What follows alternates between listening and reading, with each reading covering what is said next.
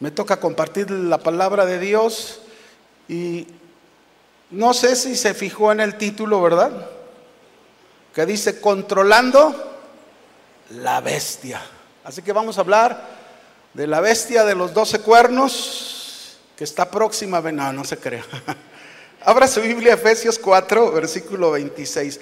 De esta bestia vamos a hablar, Efesios 4, 26. Se va a dar cuenta por qué le, le puse este título de la bestia que debemos controlar en cada uno de nosotros.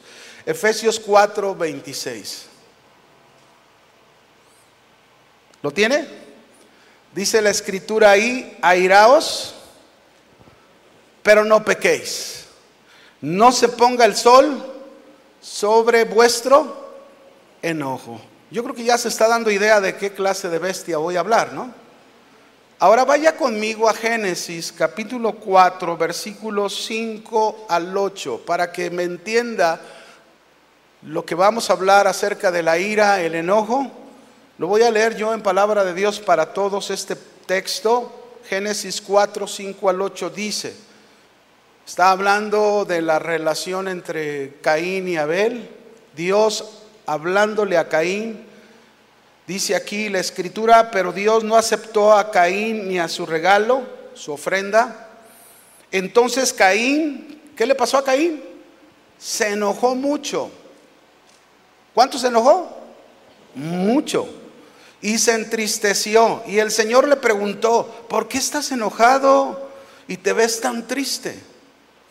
Si tú haces lo bueno, yo te aceptaré, pero si haces lo malo, entonces el pecado te estará esperando para atacarte.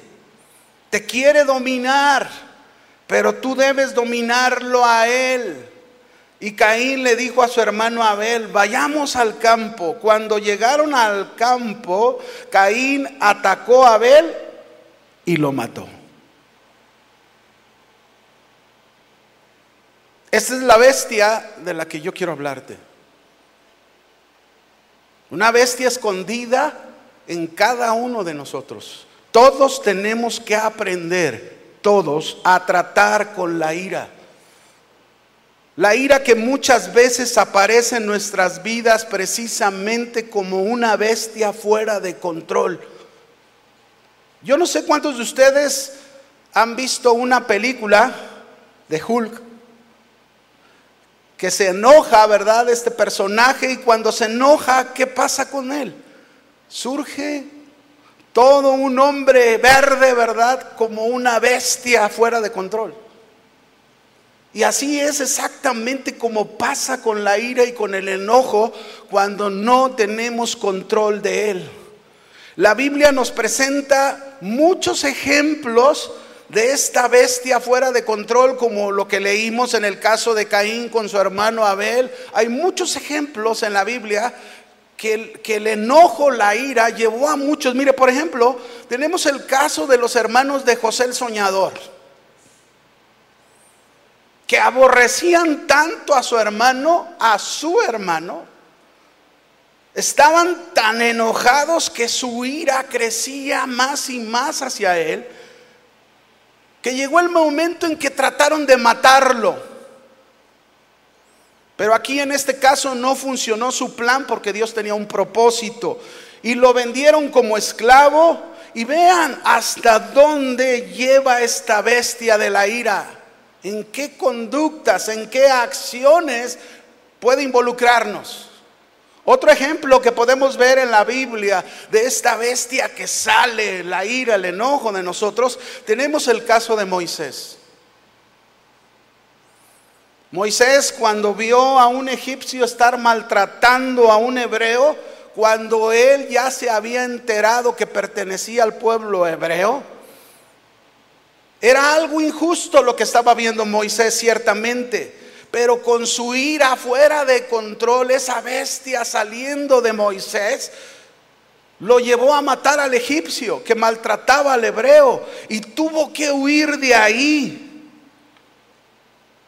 Tenemos que ver lo que hace esta bestia de la ira cuando no tenemos control de ella. Otro ejemplo. Tenemos el caso del rey Saúl El rey Saúl que se enojó tanto cuando venían de la batalla de con los filisteos y las doncellas cuando llegaron a la ciudad, las doncellas comenzaron a danzar y a cantar. Saúl mató a sus miles y David a sus diez miles. Y saben, la ira de Saúl aumentó de tal manera hacia David que lo persiguió desde ese momento queriendo matarlo. Traía su bestia fuera de control. Vayamos al Nuevo Testamento, otro ejemplo más de esta ira fuera de control. Estamos viendo algunos en la Biblia, pero luego vamos a ver algunos de nosotros, de nuestros ejemplos. Déjeme contarle, yo el viernes, toda la tarde, estaba preparando el mensaje, los ejemplos, pues, había terminado y dije el sábado en la mañana le doy su repaso al sermón. Cuando me levanto, abro mi, mi iPad. ¿Qué cree que pasó? Se me borró todo. Y estaba queriendo salir la bestia del enojo. Me estaba queriendo enojar y dije, no, no, no, tranquilo. Controla tu bestia y comienza a hacer el mensaje nuevamente. Seguro Dios no quería que esos ejemplos pusieras, pusieras otros ejemplos. Y no me acordé de ninguno de los que había puesto. Pero en fin, ahí está en el Nuevo Testamento otro ejemplo. Cuando tomaron preso al Señor Jesús, está Pedro a un lado de él. Y Pedro se enoja tanto, ¿verdad? Porque es injusto que tomen preso a su maestro. No puede ser posible. Se enoja tanto que saca su espada. Y mire, nomás porque no le atinó, si no le hubiera partido en dos al soldado, le cortó la oreja al soldado. Y dice la escritura que Jesús tomó la oreja y restauró la oreja en el soldado, lo sanó y habló con Pedro, se dirigió con él y le dijo, Pedro, guarda tu espada, porque el que espada hiere, a espada muere. Y era como Jesús decirle en nuestro lenguaje de lo que estamos hablando, era como decirle a Pedro, Pedro, controla la bestia de tu ira. Un ejemplo más, el último de estos. Jacobo y Juan. Jesús va a pasar, va a Jerusalén, va a pasar por una aldea de samaritanos, ya es tarde, y envía a dos de sus discípulos para que busquen posada donde les den la oportunidad de quedarse, porque ya era de noche. Y entonces van, envía a Jacobo y a Juan y llegan de casa por casa y no les dan posada. Vienen bien enojados con su Señor. ¿Cómo venían? Están muy serios, como si no se enojaran ustedes. A ver, ¿cómo, cómo iban con su Señor? Enojados. Llegaron, Señor, no nos dieron posada.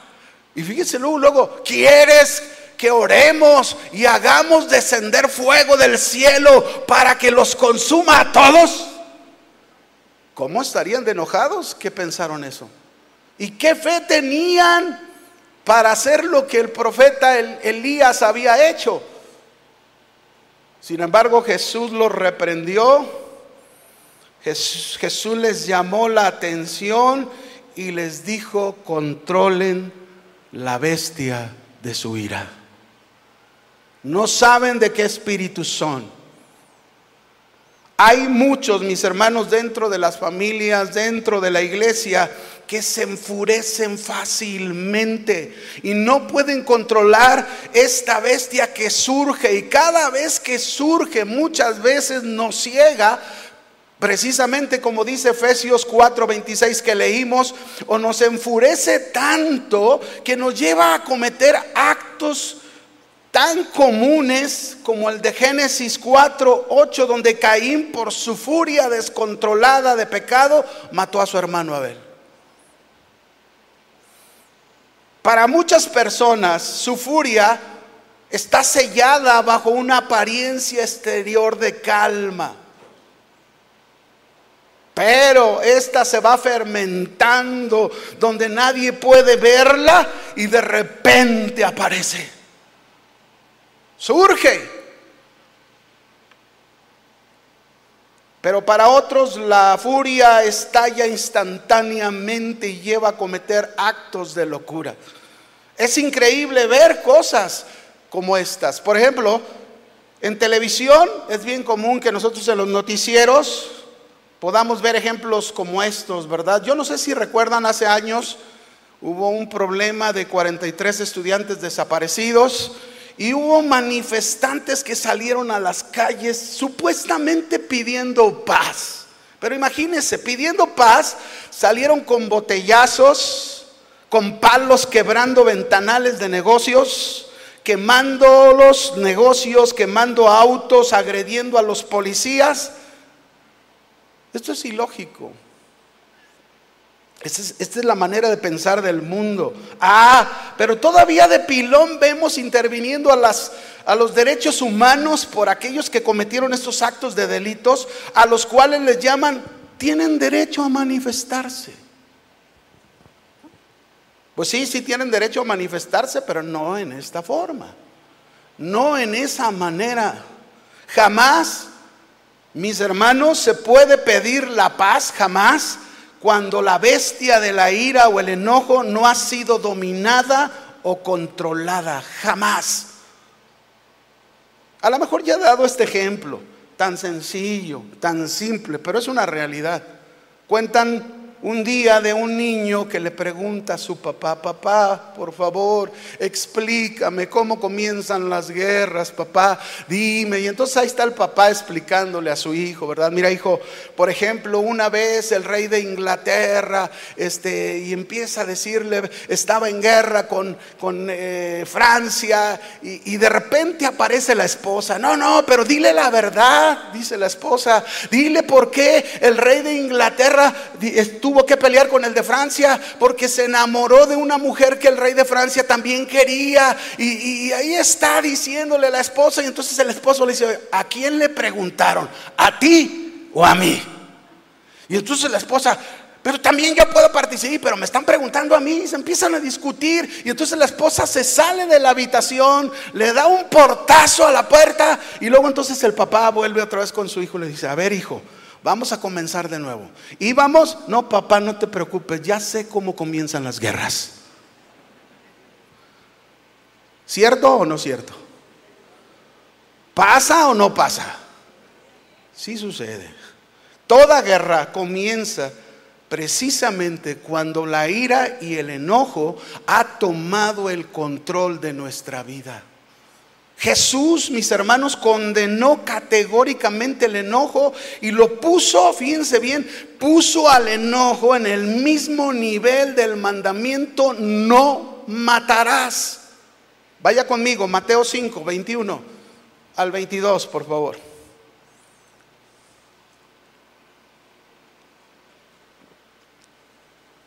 Dice ahí, oísteis que fue dicho a los antiguos, no matarás.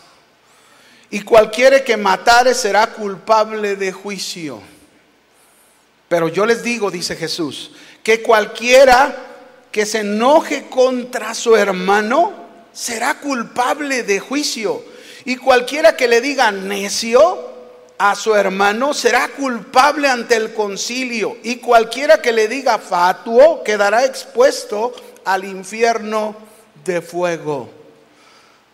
Y a lo mejor alguien haría esta pregunta aquí. Oiga hermano, entonces todos estamos condenados porque ¿quién nos enoja?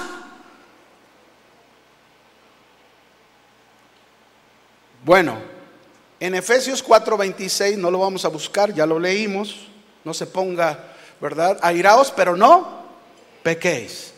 Como en este pasaje de Mateo que acabamos de leer, Dios no quiso decir que no podemos enojarnos. Hay un enojo que es natural, hay un enojo que no es pecado, pero más bien lo que Jesús o Dios nos están tratando de decir aquí, que este enojo más bien no tome dominio o control sobre nosotros. Es decir, porque si el enojo o la ira toma control de nosotros, entonces nos vamos a cegar de tal manera que no veremos el daño que causaremos por medio de él a otros. Un enojo no controlado va a llevar al resentimiento y luego a la amargura y luego al odio y luego al homicidio.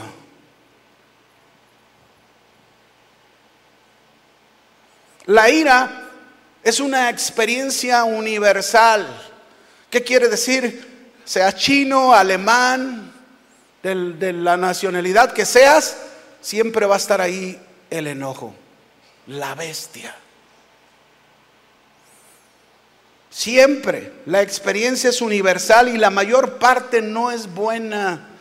Salmo o Santiago, perdón, capítulo 1, verso 19, Santiago nos da una buena enseñanza en sabiduría, ¿verdad? Una manera de saber controlar la ira. Y dice, por esto, mis amados hermanos, todo hombre sea pronto para oír. ¿Pronto para qué? Tardo para hablar y tardo para enojarse. Cuando me ha tocado una boda, siempre en las bodas les leo este versículo hablando sobre la comunicación entre ellos, que es bien importante. Y lo primero que les digo, no hagan lo que muchos matrimonios hacen. Este versículo lo hacen al revés. Dice aquí que sean prontos para oír, escuchar tardos para hablar y tardos para enojarse. Y la mayoría de matrimonios lo hacen al revés. Primero se enojan, son prontos para enojarse y están bien enojados. Y luego que viene, hablan demasiado. Y dicen cosas que no deberían de decir y lo que menos hacen es saber escuchar. Así que se nos está exhortando a todos a ser tardos para la ira, tardos para hablar y ser prontos para saber escuchar. Conocemos que no toda la ira es mala, lo hemos dicho y quiero dejar claro esto. Hay alguna ira que es buena, es correcta, es necesaria. Déjenme poner un ejemplo de esta ira. Por ejemplo, en, en Marcos 3, verso 1 al 5, vamos a ver al Señor Jesús aquí. Otra vez entró Jesús en la sinagoga y había ahí un hombre que tenía la mano seca y le acechaban para ver si en el día de reposo le sanaría a fin de poderle acusar. Entonces dijo al hombre, Jesús conociendo el pensamiento del corazón de los hombres, le dijo a este hombre que tenía la mano seca, levántate y ponte en medio. Y le dijo Jesús a los que estaban ahí, ¿es lícito en los días de reposo hacer bien o hacer mal? ¿Sanar la vida o quitarla? Pero ellos callaban. Entonces mirándolos alrededor Jesús, ¿con qué? Con enojo. ¿El Señor se enojaba? Sí con enojo, entristecido por la dureza de sus corazones, dijo al hombre, extiende tu mano, y él la extendió, y la mano le fue restaurada sana. Y también, mis hermanos, no solo en esta ocasión, también podemos ver en la Biblia cuando él llegó al templo y encontró toda aquella mercadería en el templo, se enojó y lo sacó a todos los mercaderes del templo. Este no es un enojo de pecado. Este es un enojo, un enojo con el propósito de no dañar, ni de ofender, ni de lastimar a alguien. Es un enojo completamente diferente. En este caso vemos un enojo de parte del Señor con el celo por la obra de Dios, por la dureza del corazón de los hombres hacia la obra de Dios. Ah, pero la ira fuera de control, la ira fuera de control es muy peligrosa. ¿Es muy qué? Peligrosa. En una forma general, la Biblia nos advierte en muchos pasajes contra los peligros de la ira, el enojo. El enojo fuera de control, mis hermanos, es pecado. Por eso dice ahí en Efesios 4:26, airaos pero no pequéis. Y como cuando dice airaos, como que siento que hasta ahí hay una línea de límite que no debe rebasar. Porque si la rebasas, tu enojo, tu ira, se convierte en pecado. No, la ira, mis hermanos, la furia fuera de control nos puede llevar a cometer locuras, tonterías, como lo vimos en todos los pasajes que leímos al principio, ¿verdad? La ira o el enojo fuera de control es muy peligroso. Y este comienza con una raíz en el corazón que se convierte en un resentimiento, después se convierte en una amargura, después se convierte en odio y que a la vez te convierte en alguien implacable que te puede destruir y destruir a la vez a otros. Y mire, como, eh, eh, como dijo Jesús que comparó el enojo con el mandamiento no matarás. Todos los ejemplos que te mencioné, si fueron los hermanos de José el soñador, ¿qué quisieron hacer con su hermano? Matarlo. ¿Qué hizo Moisés con el egipcio? Lo mató. ¿Qué quería hacer Saúl con David? Matarlo.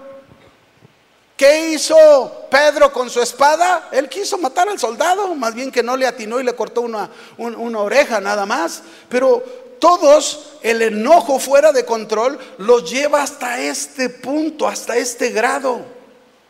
Una vez vino un hombre joven conmigo a consejería ya hace muchos años y él venía bien enojado, pero molesto por sus padres que lo habían obligado a servir en una iglesia desde niño y habían abusado de él por años. Su pensamiento era muy claro, el pensamiento de este hombre. El pensamiento era, quiero matar al que abusó de mí por muchos años. Y, no solo eso, él quería matar a sus padres. La bestia de la ira estaba fuera de control, completamente fuera de control. Y bueno, ahí estuvimos ministrándole, estuvimos hablándole la palabra de Dios, cómo tenía que perdonar, cómo que tenía que poner en las manos de Dios aquello. Mira, el Señor dice en su palabra, mía es la venganza, yo pagaré. Cuando tú tienes tu ira y tu enojo fuera de control, Muchas veces quieres, ocupas el lugar de Dios para hacer las cosas a tu manera y lo único que haces es causar más problemas. Cuando la ira está fuera de control, se hace un gran daño. Cuando nos enojamos tanto que deseamos arremeter contra alguien, herirlo, cometiendo un grave pecado que le llamamos perder el control. Dice la escritura Eclesiastés 7:9. No te apresures en tu espíritu a enojarte, porque el enojo reposa en los senos de los necios. Es decir, el reposo está muy presente en quienes no piensan las cosas no razonan las cosas, no razonas lo que Dios te está diciendo en, su palabra y lo único que haces es dejarte llevar por la emoción y cometes muchas tonterías.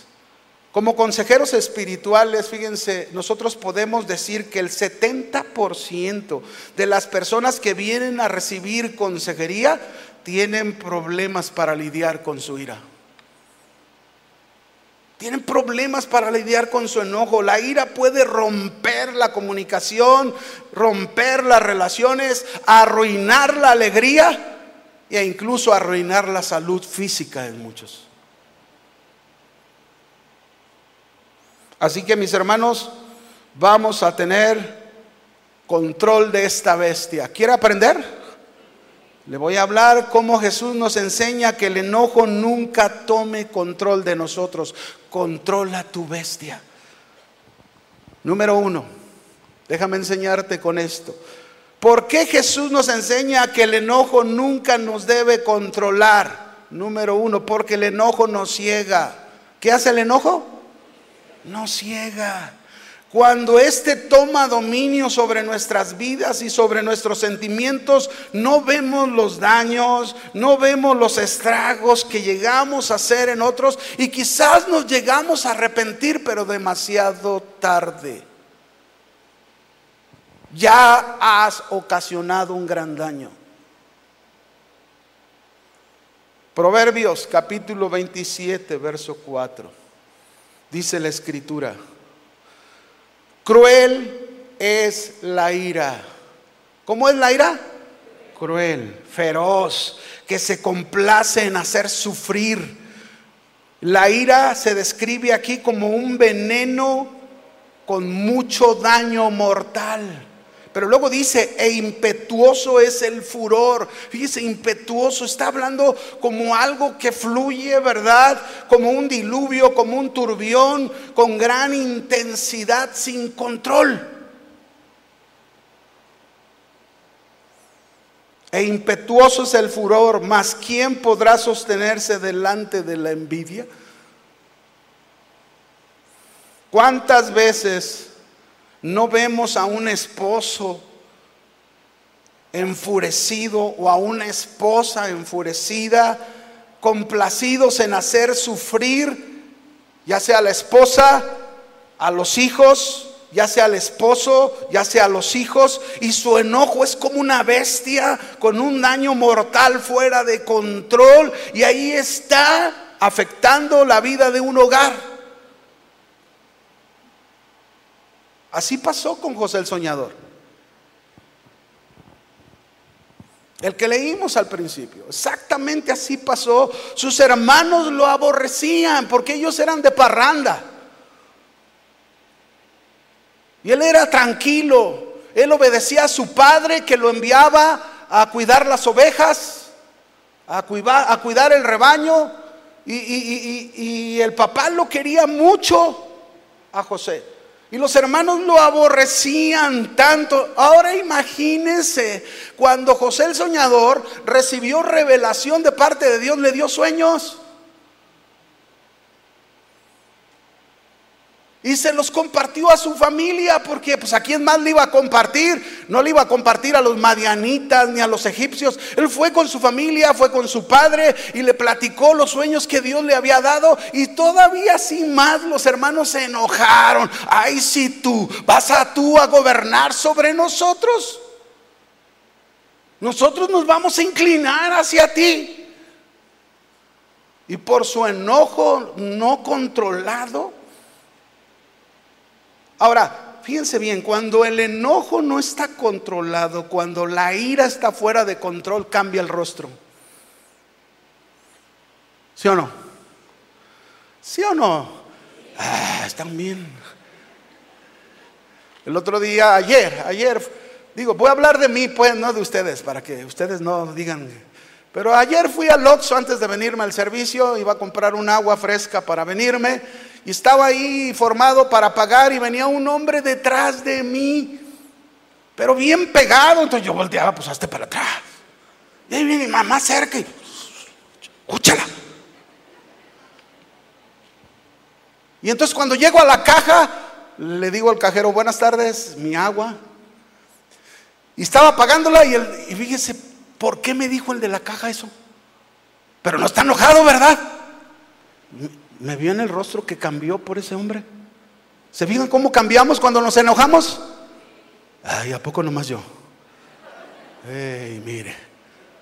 Todos, todos cambiamos el rostro cuando nos enojamos. Imagínense los hermanos de José cuando se enojaron, cómo cambió su rostro. Fue tanto su enojo que quisieron matarlo, pensaron en matarlo. Al final, Dios tenía un plan, Dios tenía un propósito y cuando Dios tiene un plan y Dios tiene un propósito siempre va a intervenir. ¿Cuántos le dan gloria a Dios por eso? Siempre, no importa la bestia tan fuerte que esté en una persona, cuando Dios tiene un plan y un propósito hacia una persona, como en este caso el que no estaba enojado era José el soñador, a pesar de lo que le hicieron sus hermanos. Él tenía la bestia controlada. Hay una bestia, mis hermanos, que nos lleva a cometer actos como un ciego.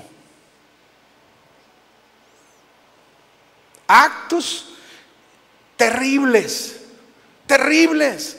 Y aún como cristianos, mire, yo una vez recuerdo una pareja que venía a la iglesia y venían enojados los dos, ¿verdad? Ahí por la calle, y se venían diciendo de cosas y todo esto, traían a sus pequeños de lado, se venían ofendiendo, de repente el esposo comienza a golpear a los niños como desquitándose del enojo de su esposa.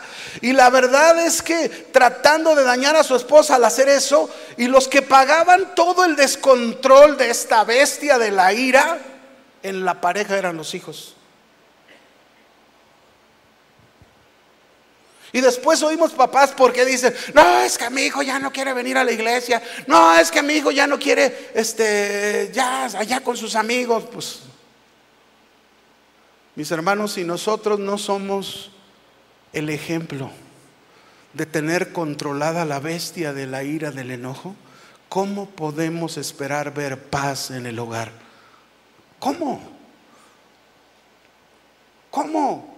¿Cómo esperamos ver esa paz? Un día vi en las noticias, esto sí me dio mucho coraje, ¿verdad? Porque es triste ver este tipo de, casos, pero claro, controlando el enojo. Vi en el noticiero, pasaron a un hombre que estaba preso, lo entrevistaron porque había matado a su hijastro. ¿Saben cuántos años tenía su hijastro? Año y medio. Y lo mató porque no lo dejaba dormir. ¿Será una bestia la ira, el enojo? ¿Fuera de control? Claro. Así es, no hay duda. Otra pareja que vino a consejería con un pastor en cierta iglesia, un día el, el problema era ambos habían tenido fuerte discusión y se enojaron y se hablaban de cosas. Y digo, no pasa, no pasa entre los matrimonios, ¿verdad que no, hermanos? Diga, no. Pero es verdad. bueno, la cosa que se enojaron tanto en la discusión, él, después de esa discusión tan fuerte que tuvieron, empezó a tratarla indiferente. No la escuchaba, no le hacía caso y ella conoció a otro hombre por internet.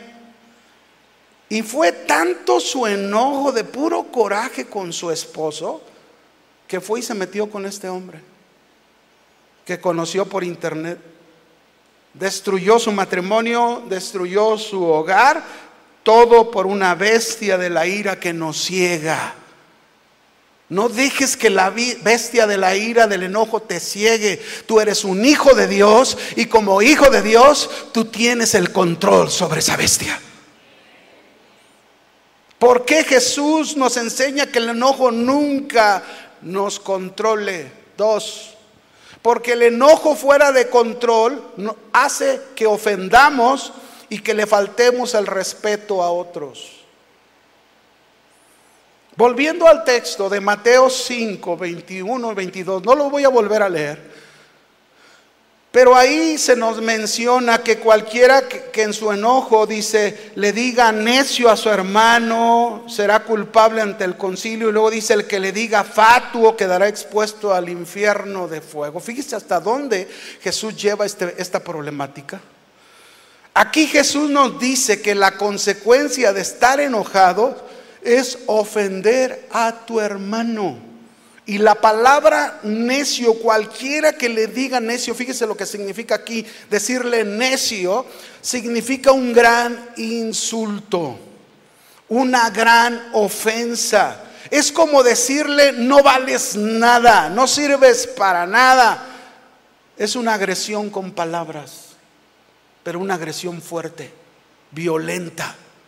Pero luego después dice el que le diga fatuo.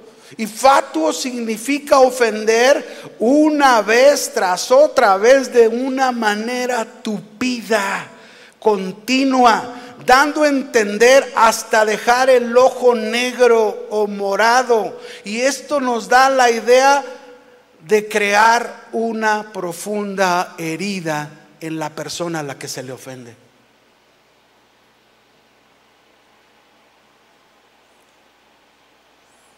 Por eso no debemos hacerlo, por eso no debemos permitir que el enojo nos gane, que el enojo airaos, pero no peques, no se ponga el sol sobre tu enojo.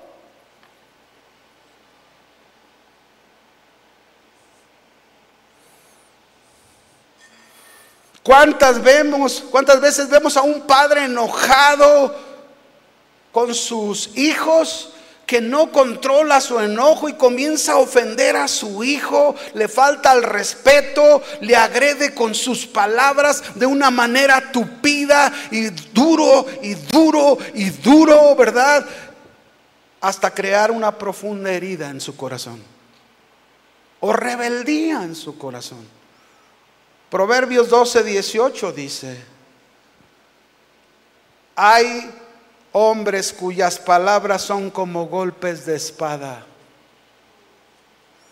Y a lo mejor las mujeres están diciendo, ay, está hablando de los hombres. No, pero aquí la palabra hombre es genérica.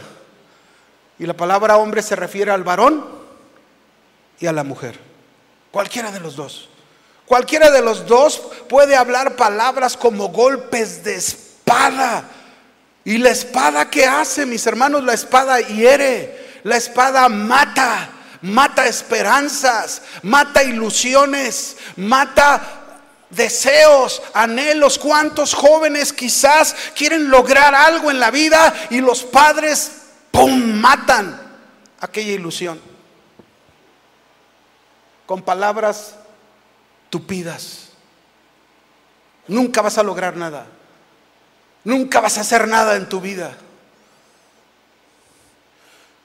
Yo recuerdo a mi hermano mayor, como mi padre en el pasado, cuando éramos jóvenes, con su enojo llegó a ofender y faltarle respeto a mi hermano, lo agredió muchas veces con sus palabras continuas, lo hirió. Y le tocó ver a mi hermano cómo mi padre golpeaba a mi madre y cuando él se metía le tocaban los golpes. Y fíjese cómo esto lleva a una reacción, ¿verdad? Pasaron los años y cuando mi hermano ya era grande, un día mi hermano tomó en una reunión familiar, estaba muy tomado y empezó a gritar y a decir, te voy a matar, papá. A mí me tocó tener que detenerlo así en la cama, con los brazos, con la fuerza, hasta que se quedó dormido. Pero ¿qué salió de su interior? Lo que había en él. Él tenía que sacar lo que había dentro de su corazón, ese resentimiento, esa amargura hacia un papá que no había hecho lo correcto hacia su vida.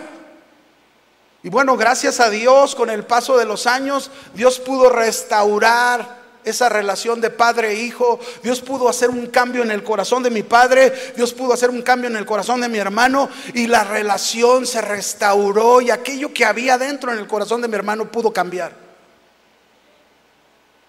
Pero solo Dios puede hacer eso. Pero hay matrimonios, mis hermanos, que no controlan su, su, enojo, en su discusión, mucho menos su lengua, ¿verdad? No tienen pelos en la lengua, como decía el pastor Chuy hace unas semanas comienzan a ofender, comienzan a faltarse al respeto, causan heridas y con el tiempo eso los distancia, trae falta de interés el uno por el otro. Es como asesinar el matrimonio, es como acabar con él.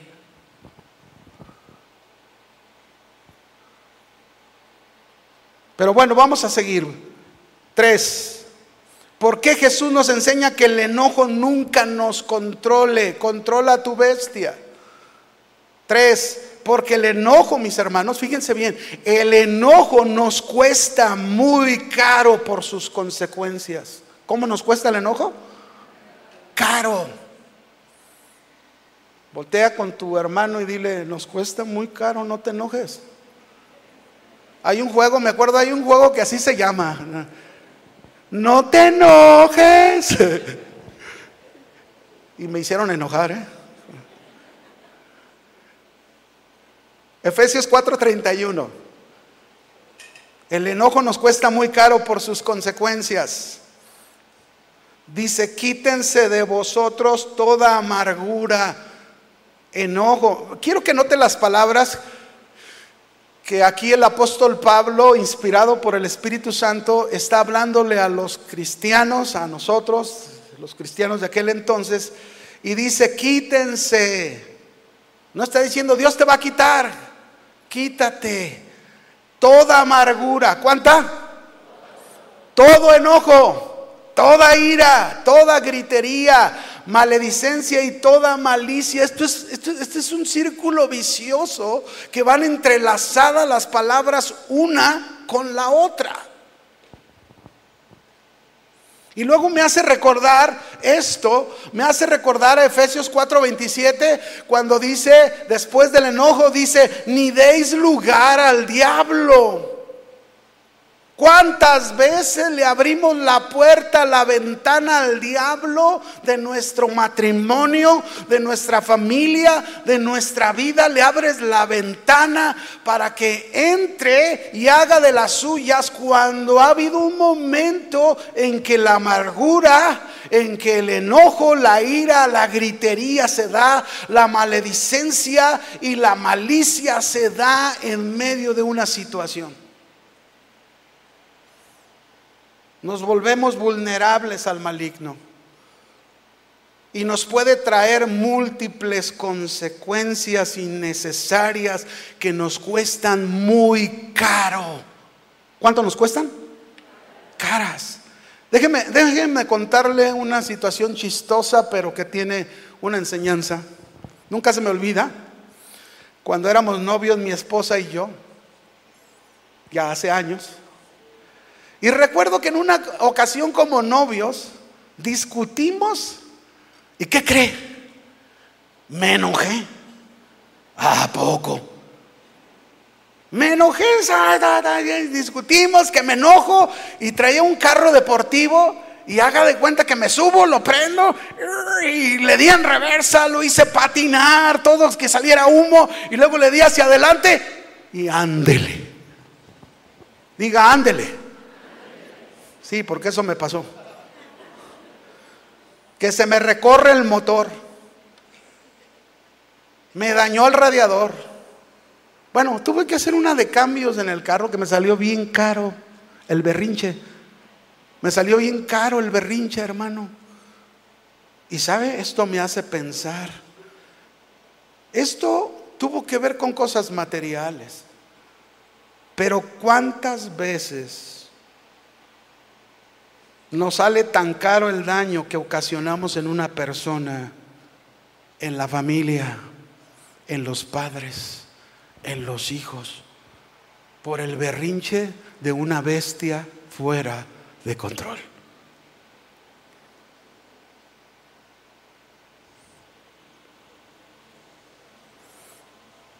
Hay esposos, hay esposos, mis hermanos, que en lugar de controlar su enojo y vencerlo, muchas veces se dejan de hablar por semanas, por meses, y cristianos, mande, de verdad, semanas enteras, ahí está el, el pecado delante de Dios o hay padres que lo mismo hacen con sus hijos, se dejan de hablar, no resuelven el conflicto, no buscan la reconciliación. Y sale caro y costoso todo eso. Muy costoso. ¿Cuántos de ustedes han visto en sus tableros de autos que se enciende una luz roja? ¿Se ha, ¿Se ha encendido alguna vez una luz roja en su tablero?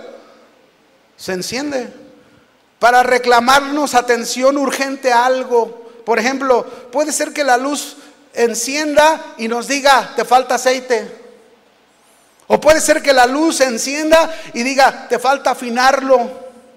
O sea, o la luz enciende y te dice, te hace falta aire en una llanta. O enciende la luz y te dice, tu puerta está abierta, la, la trasera, la del lado derecho, pero está abierta tu puerta peligro. O te enciende la luz roja muchas veces cuando te dice, no traes el cinturón de seguridad. Así es exactamente con el enojo. Exactamente igual. Hay una luz que se enciende cuando aparece el enojo, donde Dios te está informando, Dios te está diciendo, hay una necesidad urgente de atender este asunto en tu vida y debes controlar tu enojo. Así se lo dijo a Caín, el pecado te quiere controlar, pero tú lo puedes controlar a él, la luz roja encendida.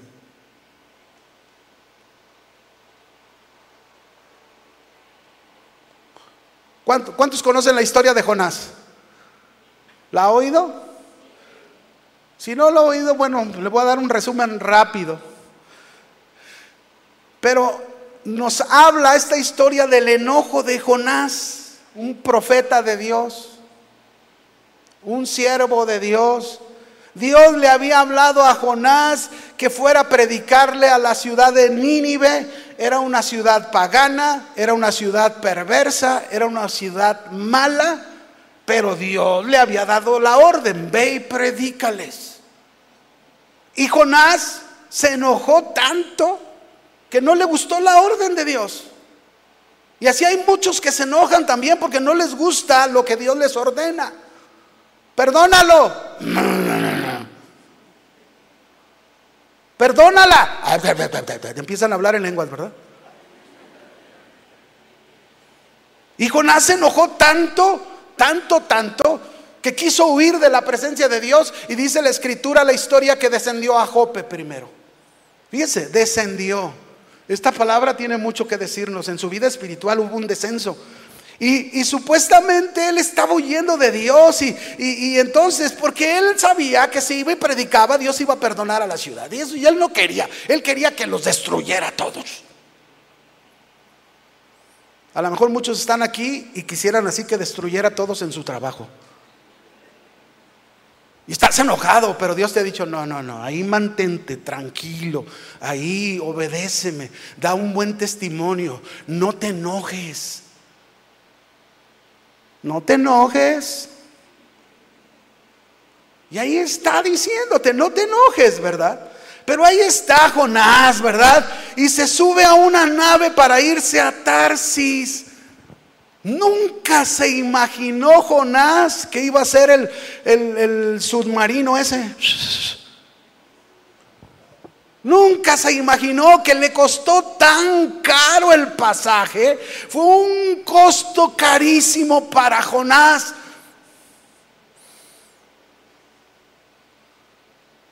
¿Por qué? Porque según él, queriendo huir de la presencia de Dios, se sube a una embarcación para irse a Tarsis, para estar lejos de Dios, lejos de su orden. ¿Y qué pasa en la nave? Les agarra una tempestad en el camino. Una gran tempestad.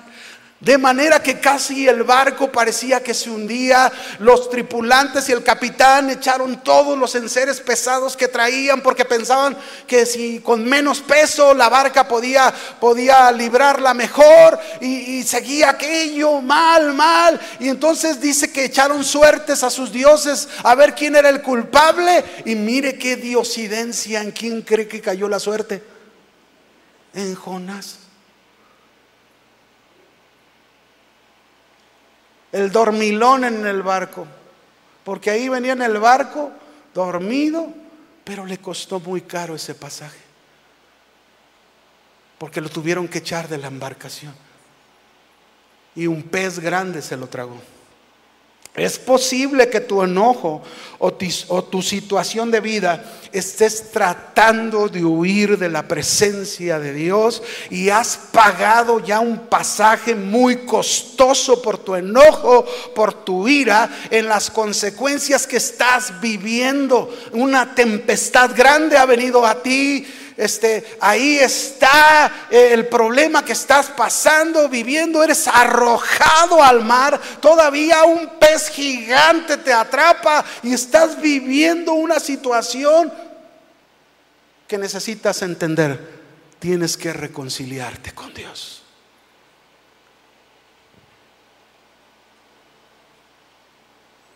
Tienes que reconciliarte con Dios. No puedes salir adelante si no haces a un lado la bestia y la sometes al control que Dios te da por el dominio propio. Cuatro, ¿por qué Jesús nos enseña que el enojo nunca nos controle? Porque el enojo produce el deseo de dañar, de destruir. Así es el enojo fuera de control. Lo único que está pensando es dañar, destruir. Proverbios 19, 19 dice, el de grande ira llevará la pena. Y si usa de violencias, añadirá nuevos males. La Biblia está clara. Al iracundo siempre lo vamos a ver envuelto en contiendas y su propósito en ellas muchas veces será dañar, destruir. El hombre iracundo se vuelve irracional, ingobernable, nunca aprende de la bondad, se mete a menudo en muchos apuros y tiene que pagarlos.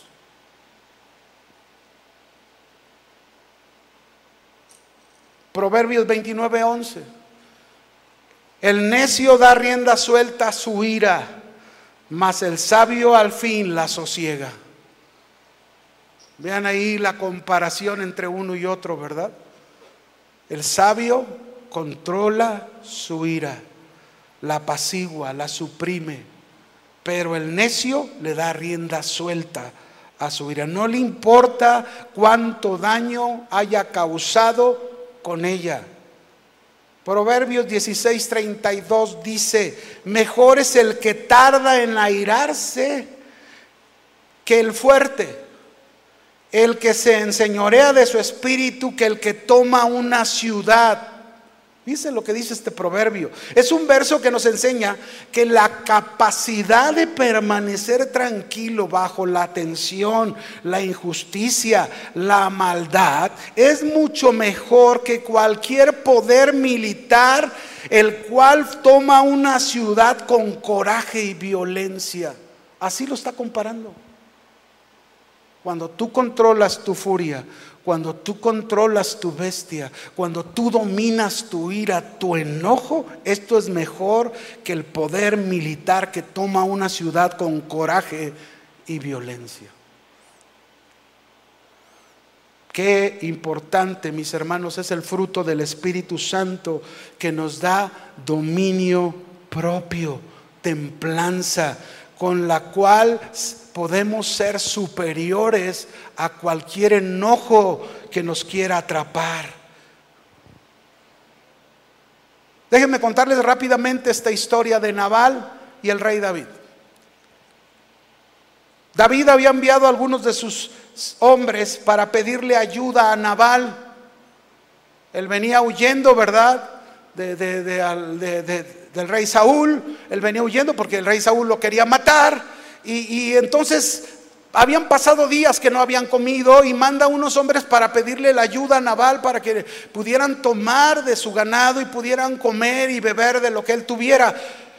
Pero Nabal, un hombre iracundo y duro de corazón, había dicho, ¿y quién es ese David?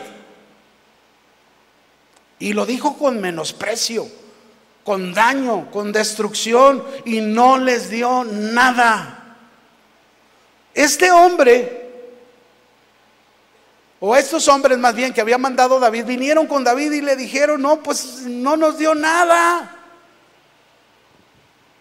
Estaba bien enojado. ¿Y saben qué hizo David? Lo mismo. Se enojó igualmente, se enfureció tanto, que David dijo, mañana no le quedará nada vivo a este hombre. También se enojó fuera de control. Salió la bestia en David también eh, y pensó en destruir, pensó en dañar. Ah, pero había una mujer sabia. ¿Cuántas mujeres sabias hay? Que digan los varones. ¿Cuántas mujeres sabias hay como Abigail? Una mujer de Dios, una mujer este, virtuosa, ¿verdad? Que cuando supo lo que había sucedido, preparó provisión, armó toda esa provisión, se la llevó al rey, a, David, ¿verdad? Y, que comieran sus hombres, que, que cubrieran su necesidad, le pidió perdón por la actitud de su marido y les dio una gran lección tanto a Nabal como a David lo que es tener control de la bestia de la ira. Hermanas,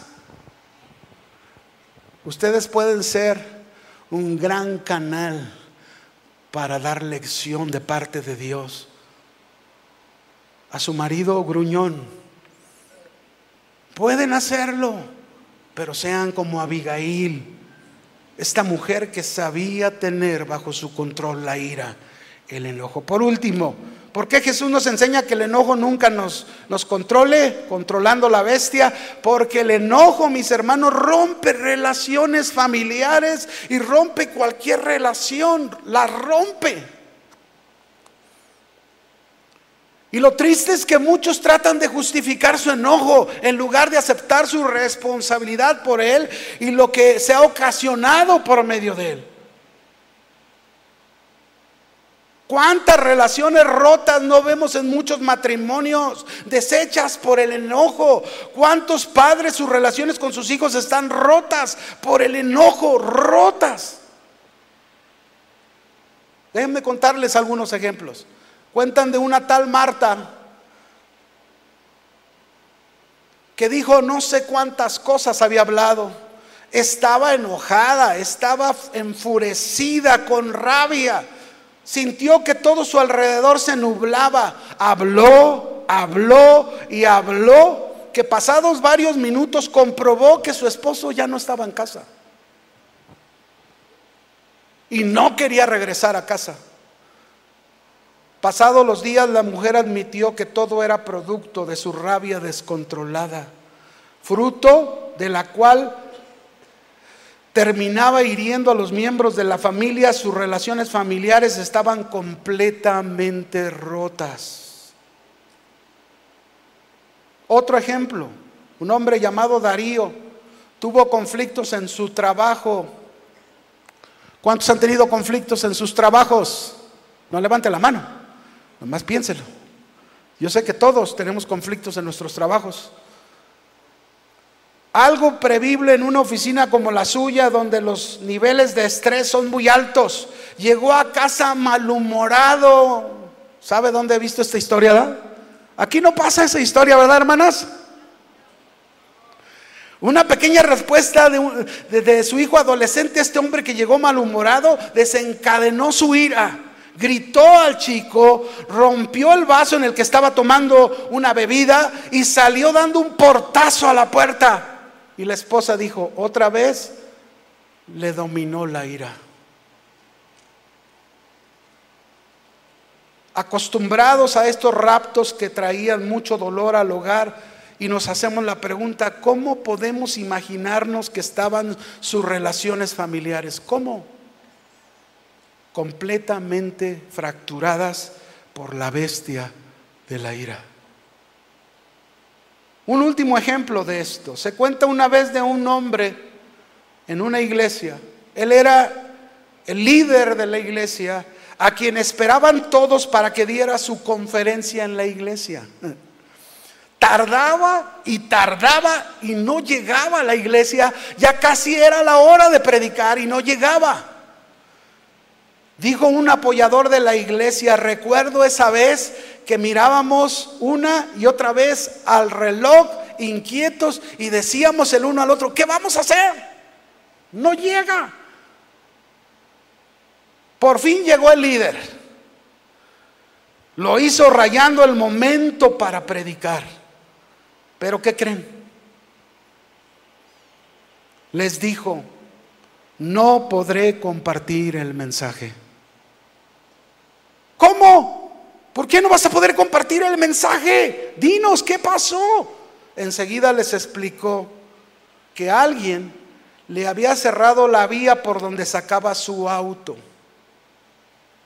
de su cochera, ¿verdad? De esas casas en Estados Unidos que tienen un jardín grande, ¿verdad? Y tienen, tienen arbustos, sacan por un lado, y un carro estaba estorbando su salida. Le había cerrado el paso. El líder se molestó tanto que se bajó de su, su vehículo y agarró al vehículo parado a puntapiés. Agarró un palo que encontró en el cielo y se agarró golpeándolo. No me vas a dejar llegar, no me vas a dejar llegar. Y resultó, dijo, que el dueño era mi vecino. Ahora estoy en un grande problema, dijo el líder. Se lamentó y dijo, se rompió una relación. Proverbios 19, 19, escúchelo. El de grande ira llevará la pena y si usa de violencias añadirá nuevos males. Mis hermanos, la ira todos la enfrentamos. ¿Cuántos? El pastor, los pastores, los líderes, los miembros, los de la alabanza, los que sirven, todos. ¿Cuántos? Todos enfrentamos la ira, el enojo. Y en algún momento de nuestra vida, todos la hemos de enfrentar. Ella golpea nuestras emociones. Nosotros reaccionamos y muchas veces tal vez sin pensarlo. Y luego descubrimos las terribles consecuencias de nuestra actitud, el daño causado a nuestras relaciones más cercanas, como es la familia. Todo por la bestia fuera de control. Es verdad que el enojo en sí no es pecado. Pero puede convertirse en un pecado si nosotros le permitimos que nos lleve a comportamientos destructivos. No se puede evitar el enojo, dicen algunos. Pero lo cierto es que podemos controlarlo. ¿Sí o no? Puedes lograr controlarlo. Y si controlas tu enojo, esto se va a convertir en algo benéfico y no dañino. Tienes que dejar de poner excusas, de justificar tu enojo. Deja de hacerlo ya. Tienes que dejar de poner, eh, no, no tienes que seguir diciendo, perdón, así soy yo, no puedo controlarlo. No, recuérdalo, el enojo puede ser controlado. Nadie puede asegurar que no se puede controlar la bestia a sus reacciones de ira Dios nos ha dado el fruto del Espíritu Santo llamado dominio propio, templanza. ¿Cómo se llama? Dominio propio. Es parte del comportamiento que debemos aprender a tener como buenos cristianos, mostrando una vida renovada.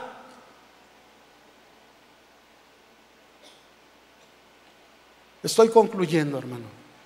Hoy es un día que puedes cambiar las cosas en tu vida. Hoy es un día que puedes humillarte ante Dios. Voy a pedir a los músicos si pasan, por favor.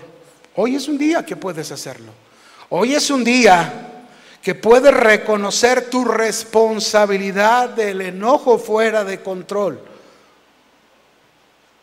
Hoy. Hoy pídele al Señor Señor, dame dominio propio. Dame templanza. Hoy pídele al Señor y, dile, Señor, enséñame a vivir en paz como tú lo hiciste. ¿Por qué no cierras tus ojos y te pones de pie?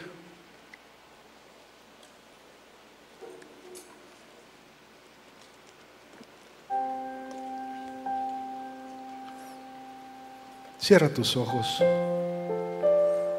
Gracias, Señor.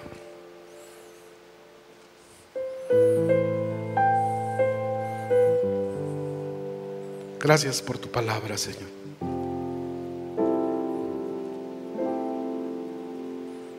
Ayúdanos.